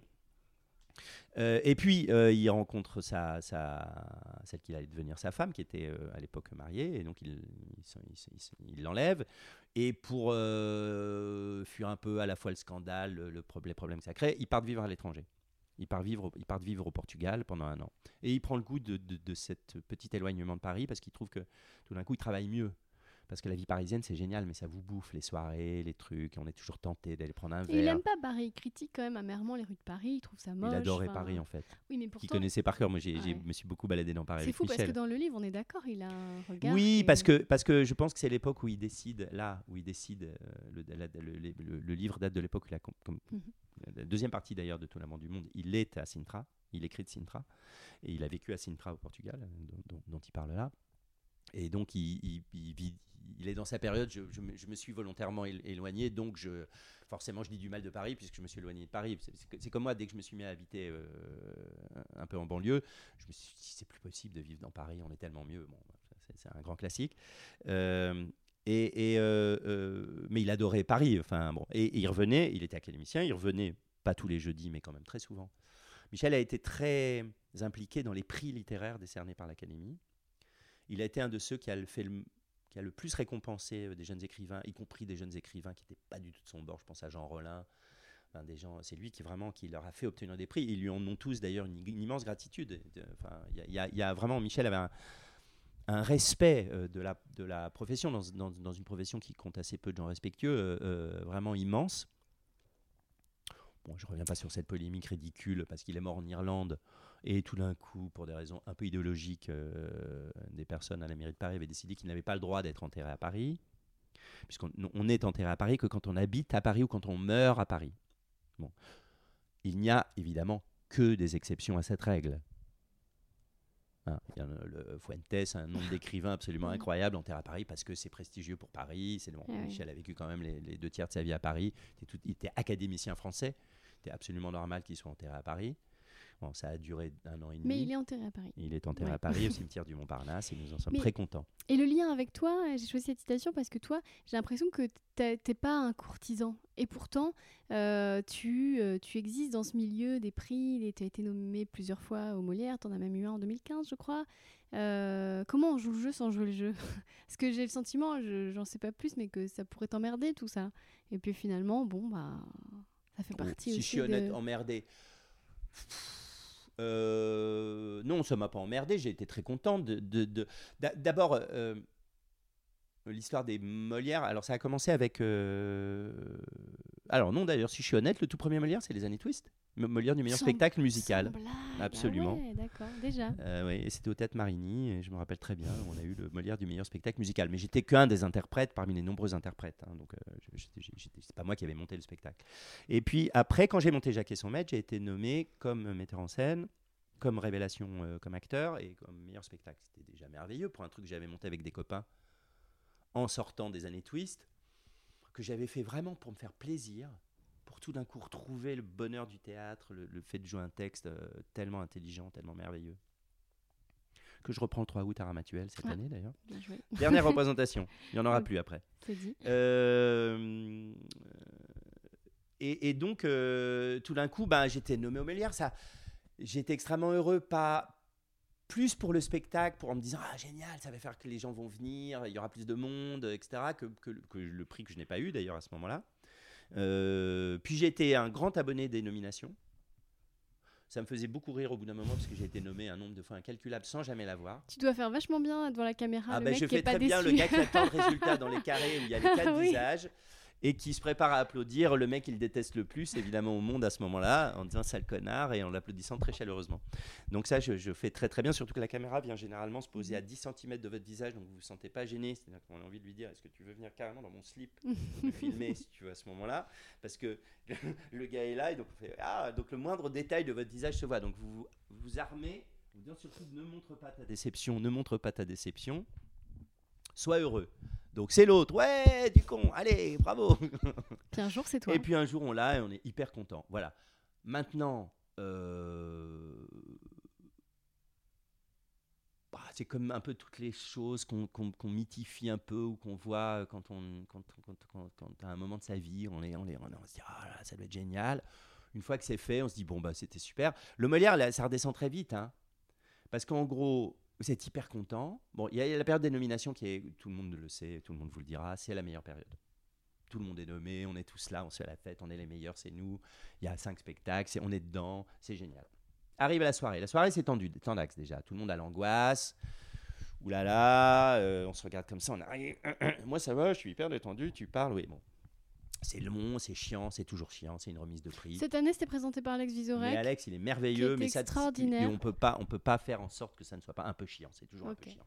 Même quand c'était Nico, Bedos, il y avait des moments un peu chiants. C'est, comme ça. C'est une remise de prix. Ça, n'intéresse que nous, en fait. Moi, moi, je pense qu'il faudrait arrêter de diffuser ce truc-là à la télé, qu'on se met une pression folle. Non, non, mais vraiment. alors, je leur ai dit, hein, donc euh, ils savent ce que je pense. Ils me disent tais-toi, tais-toi, t'es fou. Euh, on devrait faire cette cérémonie comme à Londres. Ils font les Laurence Olivier entre eux.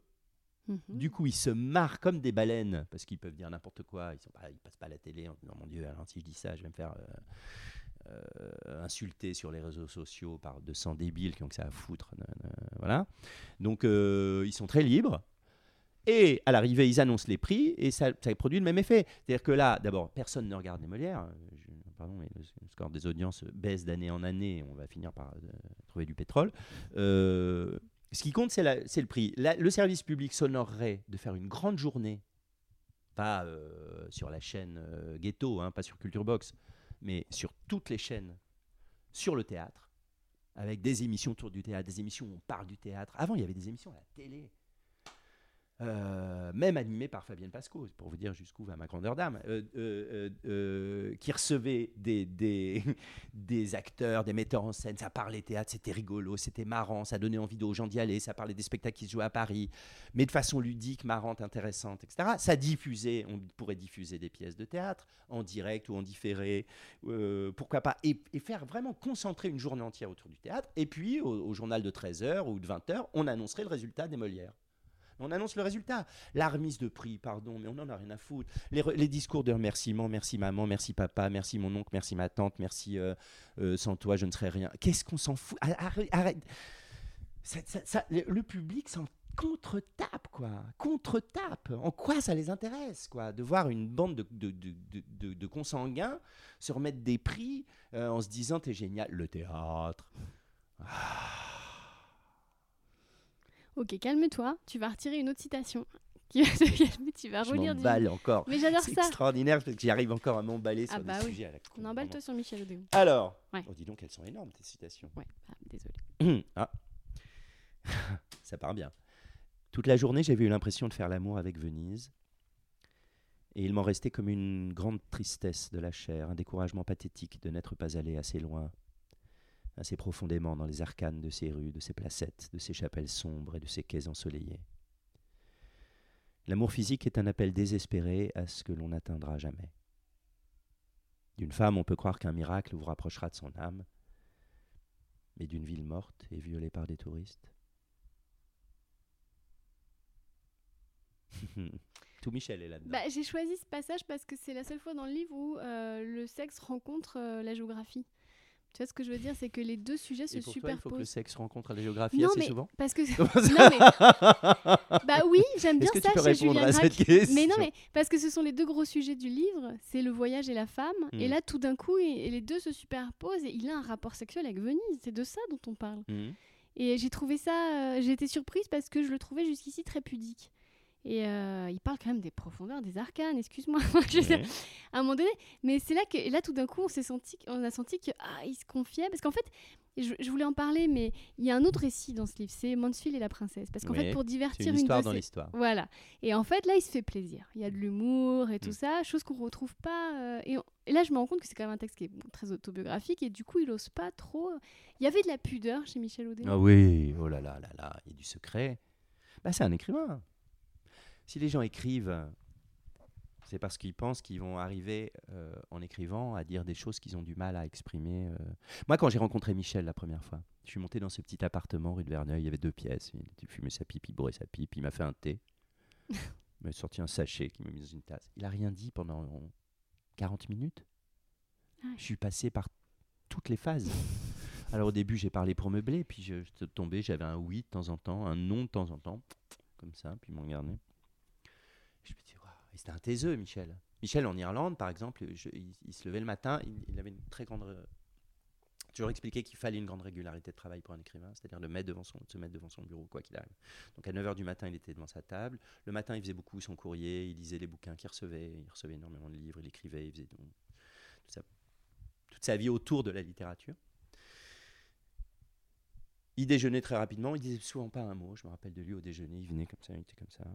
Ça, ça s'activait autour, sa femme, ses, enfants, des gens, euh, les gens pouvaient parler, etc. Il se taisait, il repartait travailler à 14h. On le voyait revenir vers 18h, 18h30. On se buvait un bon petit whisky irlandais ou une petite vodka, plusieurs même quelquefois. On dînait, toujours dans une, souvent dans une forme de mutisme, et puis il repartait travailler. Donc euh, euh, oui, c'était pas un, c'était un pudique, c'était quelqu'un d'extraordinairement pudique même, et surtout une très, oui, bah ça c'était son côté aussi à l'ancienne. Il y a des choses dont on ne parle pas, Mais qu'on écrit. qu'on peut écrire. Eh bien, Une autre? Ouais, bah voilà. Qu'est-ce qu'il a écrit d'autre? Elles sont plus courtes, celles-là. Ah ben, ça continue. Enfin, je veux dire notre propos. Parler de soi est une tentation écœurante. Les écrivains y cèdent toute la journée avec une grande fatuité, alors qu'il ne leur est demandé que d'inventer. D'où la pudeur, ils se Ouais. sentaient un peu. euh, Oui, et d'ailleurs, Michel, c'est ça, parce que euh, c'est très particulier ce livre, encore une fois, dans son œuvre. Euh, il y a eu pas mal de livres écrits à la première personne. Il aime bien cette forme de narration. Mais après, il a basculé vraiment dans le roman. Et c'est peut-être un des seuls vrais romanciers, c'est-à-dire un inventeur d'histoire un peu à l'anglo-saxonne. Comme il y a des auteurs de, de ce que les Anglais appellent les nouvelles, qui sont, oui, des formes comme les nouvelles qu'on a, enfin, des- de- de- le roman, quoi. C'est-à-dire, c'est vraiment un inventeur d'histoire à l'anglo-saxonne, Michel. Donc, euh, il y a eu des histoires. Le, le taxi mauve, c'est une histoire merveilleuse qui se passe en Irlande. Les poneys sauvages, dans le monde entier. Ça suit quatre jeunes gens euh, euh, pendant la guerre et dans l'après-guerre, mêlés justement à cette séparation Est-Ouest, les gens qui ont basculé. pro-Moscou, pro- pro-communisme et pro-Moscou contre. bon. C'est passionnant, mais c'était un vrai un romancier romanesque, Michel. Voilà. C'est ce que j'aime d'ailleurs chez lui, parce qu'il n'y en a pas beaucoup euh, finalement, des raconteurs d'histoire. Alors, en tout cas, je te remercie. C'est écrit gros, ça me permet de lire sans lunettes. Euh, c'est marrant ces phrases parce que je les connais très. C'est c'est marrant que tu aies noté cette phrase-là. Il est beau qu'un pays sache vous communiquer tour à tour sa frénésie et son recueillement. Parle de l'Espagne. hein. Ouais, j'ai choisi cette citation parce que c'est là qu'on voit le style. Elle m'a, elle m'a, Ah, j'ai, eu un hein. frisson. Tu vois, en plus, elle arrive à la fin d'un très long chapitre. Et ça aussi, ça m'a, rappelé un peu Proust. Tu sais, qu'il faisait des très très longues phrases. Et puis tout d'un coup, tac, la phrase courte qui était. Ouais. Et cette, Ah cette oui, phrase-là oui. m'a fait un très grand effet. Alors je l'ai noté. Mais elle est, elle est très belle.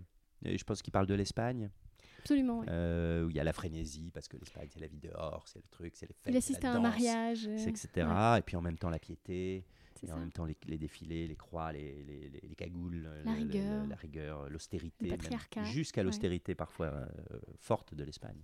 Ouais. Alors Michel, c'était ça aussi pour moi. C'est-à-dire que c'était un prof de voyage, c'était un prof euh, un peu pour l'amour. Bon, je, je me suis après démerdé un peu tout seul.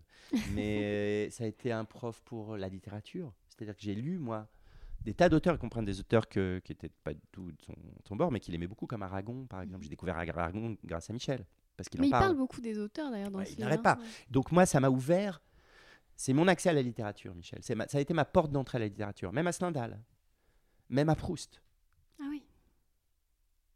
Euh, et à plein d'autres auteurs. Voilà, et, et évidemment Blondin, évidemment. euh, voilà. Dont il parle beaucoup dans le livre d'ailleurs. ouais. En fait, tu vas faire un feuilleton de 47 euh, épisodes avec ce truc. Je suis toujours touché de découvrir un homme derrière un écrivain. C'est assez inattendu. Ouais, Parce ça, que lui-même, il voulait pas qu'on le découvre, j'ai l'impression. Je me trompe? C'est- Bah, c'est à la fois un peu critique sur les écrivains. C'est-à-dire que ce, que ce que Michel défendait, c'était aussi une façon d'appréhender la vie. C'est-à-dire que euh, il n'était pas très euh, fan de, de l'intello binoclard qui, qui s'enferme dans sa pièce et qui ne fait que écrire. Bah, de Sartre, hein, t'as déjà parlé de l'existentialisme, on, on sent quand même une petite Euh, animosité. il aimait euh, bien la vie. euh, on peut pas parler. Non, alors je pense pas qu'il y ait eu d'animosité avec Sartre. Il y a eu euh, Des désaccords sûrement. des désaccords, une façon d'envisager la littérature, une façon de. Une façon de repousser, de refuser la pensée dominante du moment. Moi, je trouve ça un peu sain. Mais c'est un peu le rôle d'un écrivain aussi. Ouais, c'est chouette. Bon, après, il y a. y a- euh, bon, je sais pas. Ainsi, Maria savait maintenant que la beauté pure est un trésor que les hommes ne paieront jamais assez cher, et que leur donner bêtement ce trésor sans les avoir humiliés, piétinés, bafoués, vidés de leur sang et de leurs pensées, c'est s'offrir en victime. Ça, c'est sa vision pas- de l'amour. Non, non, non, mais on peut pas dire. euh, ne, ne jamais oublier que Michel il raconte des histoires et que quand il raconte des histoires, il est, c'est un peu comme un acteur, un romancier. Ça se met dans des personnages. Donc son personnage là, ça se raconte à la première euh, personne, mais son personnage là, c'est lui et c'est pas lui. Vous voyez ce que je veux dire? C'est pas, c'est pas, c'est plus compliqué que ça. Ça, c'est la réaction qu'on a quand on a été humilié, piétiné, bafoué, évidé. On se dit, On se dit, fallait qu'elle le fasse. Ouais. je vais lui, je vais lui rendre l'appareil. Ouais, c'est voilà. C'est l'histoire d'un homme qui a été humilié, bafoué, qui a été refusé. Voilà. c'est- c'est- c'est- c'est- c'est Mais il y a, il y a une certaine misogynie quelquefois. En tout cas, beaucoup de patriarcalité dans ce livre. Oui. C'est-à-dire, il aime prendre les femmes de haut, il aime leur dire qu'elles sont moches. Il assiste à un mariage, il dit la mariée, qu'est-ce qu'elle est laide. Il aime leur dire qu'elles sont belles. hein. Et il aime aussi leur dire qu'elles sont belles. Ouais, ouais. Oui, oui. Ah bah, on peut Et pas il- demander un. Mais il parle des petites italiennes, il dit elles sont très bien tant qu'elles ne parlent pas. Enfin, ce sont pas ces, Oui, mais on exacts. peut pas demander à un, à un homme qui est, qui est né au début du XXe Voilà, C'est aussi ça, c'est que raisonner. Alors là Exactement. aussi, ça c'est le truc de l'époque. euh, Oh là là là là là là là Mais là. je suis obligée- finir. tu comprends bien que je suis obligée de mettre le Mais bien sûr, bien sûr, bien sûr. Non, non, mais on peut parler de tout avec Michel, y compris de ça, bien sûr. Mais Ouais. de- euh, clairement, euh, homme, homme, homme, homme de, me suis fait le ménage en même temps. Oui, parce que ah, mais je, je- vois tous ces papiers. Euh, homme d'une, du- oui, d'une, autre époque, avec la nostalgie du passé, avec euh, homme de, et puis, en tout cas, bizarrement, beaucoup moins à la fin de sa vie, mais au début, de, au début de sa vie, avec un engagement euh, politique, politique à droite qu'il n'a pas renié, et en même temps.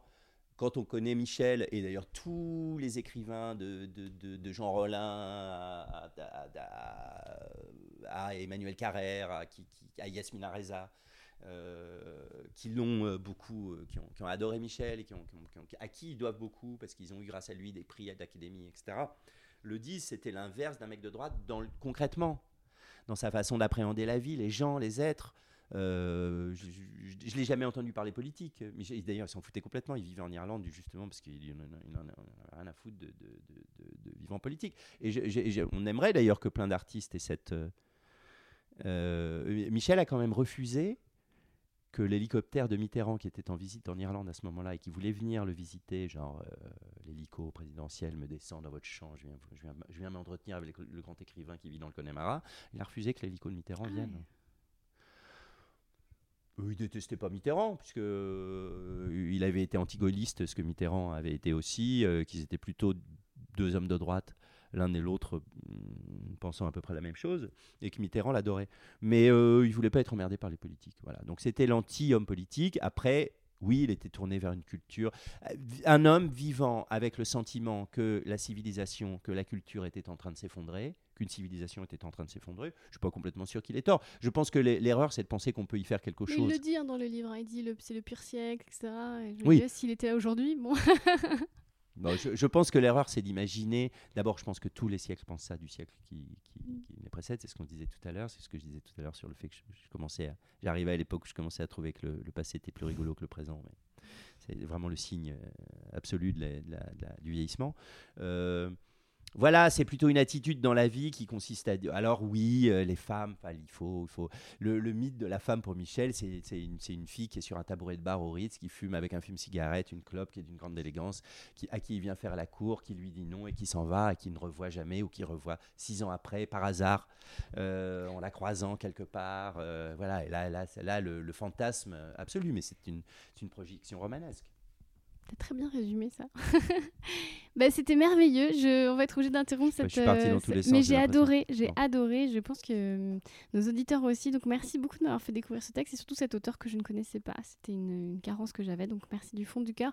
Où est-ce qu'on peut te retrouver à la rentrée euh, Donc tu mets en scène Alors- 8 pièces? Comment ça se passe? Là, je fais pas du tout. Je fais, j'ai la chance de faire. euh, je voulais un peu. euh, j'ai eu la chance de faire cette série Engrenage qui m'a qui m'a amené pas mal euh, sur pas mal de tournages. Mais j'ai beaucoup à cause du théâtre refusé des tournages pendant des mois et des mois et des mois parce qu'entre la mise en scène et le jeu, jouer au théâtre tous les soirs, c'était compliqué. J'avais un peu envie d'aller vers ça. Donc là, je vais tourner. À la fois là, dans, au mois de juillet, là, dans le film d'Isabelle Mergot, avec Lambert Wilson et Josiane Balasco et Sylvie Testu. Après, je, je fais en même temps une, une série pour HBO, ça, ça m'amuse beaucoup. Julia? Julia, en anglais. Euh, je vais retourner pour Nagui, euh, l'école de la vie, euh, en août, là, en août-septembre. Et je monte, alors une petite forme, au théâtre de la Huchette, fin septembre, un- le journal d'une femme de chambre, d'Octave Fo- Mirbeau. Ah génial, c'est un de mes livres préférés, tu C'est sais. vrai Ah ouais, bah, avec je, Lisa je- Martineau, je et on viendrai, fait ça ouais. au- à la Huchette à partir du 27 septembre. Génial. Ah, tu pouvais Je pas me re- faire plus plaisir. Je rejoue Jacques et son maître le 3 août. Ça, Ok, c'est tout ouais. pour le théâtre. Et je ferai en janvier, tu vois, c'est loin. Je fais pas 10 000 trucs en même temps. Le songe d'une nuit d'été que je refais au Théâtre Marigny. Ah super. Je te vannais, hein. j'espère que tu le prends pas mal. Très bien. Non, non, mais je, je, je- donc je travaille, mais je fais pas trois mises en scène en même temps. Et d'ailleurs, ça fait trois ans que j'ai pas fait de mise en scène nouvelle. hein. Ah super. Bah, deux ans de Covid, tout ça. Bah ouais. ouais, On n'a pas été non plus Eh très, ben non, très gâtés. Bah merci du fond du cœur. Nicolas Briançon, j'ai adoré. Et tu t- oh, c'est trop bien, il prend son classeur non, parce, parce qu'il que. il veut encore terminer avec Mais non, les mais parce que écrits j'ai de. été- Ah, La première lettre Michel que j'ai écrite, parce qu'il m'a rendu mes lettres, Michel. Quand Ah. j'ai été le voir. euh, Et c'est marrant parce que l'écriture, t'as une écriture d'étudiant Bah oui. et lui il a une écriture de euh, génie euh, du 19e siècle. Bah oui. Bah oui. Et lui Et- il a un papier à lettres alors que toi t'écris sur une Ouais, page ça, de. c'était son adresse en Irlande. Old ouais. Rectory, Tina, Et, et toi, Bah, moi, on dirait la, main. rencontre, c'est la rencontre de deux mondes. Hein. Le 3-12-80, je lui ai écrit. Et il m'a répondu le 23-12-80. Ah, Et quand j'ai été en Irlande le voir pour la dernière fois, c'est 10 jours qu'on a passé ensemble. Voilà, à... C'est un, qui sont des moments très importants. J'ai pas pu le faire avec mon père qui est mort très subitement. Mais je suis heureux d'avoir fait ça avec Michel, d'avoir vécu euh, 10 jours avec lui. euh, quand je suis parti, euh, je lui ai dit je vais, je vais, tu sais, je, je reviendrai avec mon fils. euh, je voulais revenir avec Gabriel. J'avais emmené ma fille en Irlande déjà. Mais mon fils n'était pas venu. Je lui ai dit je reviendrai avec mon fils. Il m'a juste dit en rigolant, il m'a dit dépêche-toi. Et j'ai su que je le voyais pour la dernière fois là. Et trois mois après, il était mort. Mais Tu peux pas terminer mon podcast là-dessus. c'est très intéressant la première lettre qu'il m'a écrite. Non, c'est un petit mot très court. Eh ben, lis-la nous. Parce que je trouve Et que c'est génial d'écrire ça à un gamin. Non, mais j'ai 18 balais. J'en ai rien à... enfin, vous voyez ce que je veux dire. euh, Je ne suis rien, je ne suis personne à ce moment-là. Je suis élève. Je lui écris une lettre avec des fautes d'orthographe que je vois là, absolument terrifiantes. Voilà. Un Il- peu trop écrite, un peu trop appliquée, un peu trop, euh, j'espère, de faire bien. Et il me répond un petit mot très gentil. Il me dit Cher Nicolas Briançon, votre lettre, vous ne vous en doutez peut-être pas, est de celles qui font le plus de plaisir. Elle est sincère, du moins j'aime le croire. Un écrivain ne connaît pas ses lecteurs, sauf quand à de rares occasions il se manifeste, comme vous venez de le faire. Le reste est solitude et doute. La lecture offre d'immenses ressources que beaucoup trop de jeunes gens de votre âge ignorent. Ça, C'est côté, ouais. Continuez de lire, ça c'est très beau. Continuez de lire et vous aurez toujours plein de vies de rechange le jour où tout vous paraîtra un peu trop gris. Bien sincèrement à vous, Michel Déon. Merci beaucoup, Nicolas Briançon. De rien. On ne vous a pas lu tout le classeur, mais j'aurais bien aimé. Merci d'avoir écouté cet épisode jusqu'au bout. La semaine prochaine, je recevrai l'humoriste Tristan Lopin, avec qui nous parlerons de liberté à travers le roman Les Impatiences de Jaili Amadou Amal. D'ici là, prenez soin de vous et de votre bibliothèque.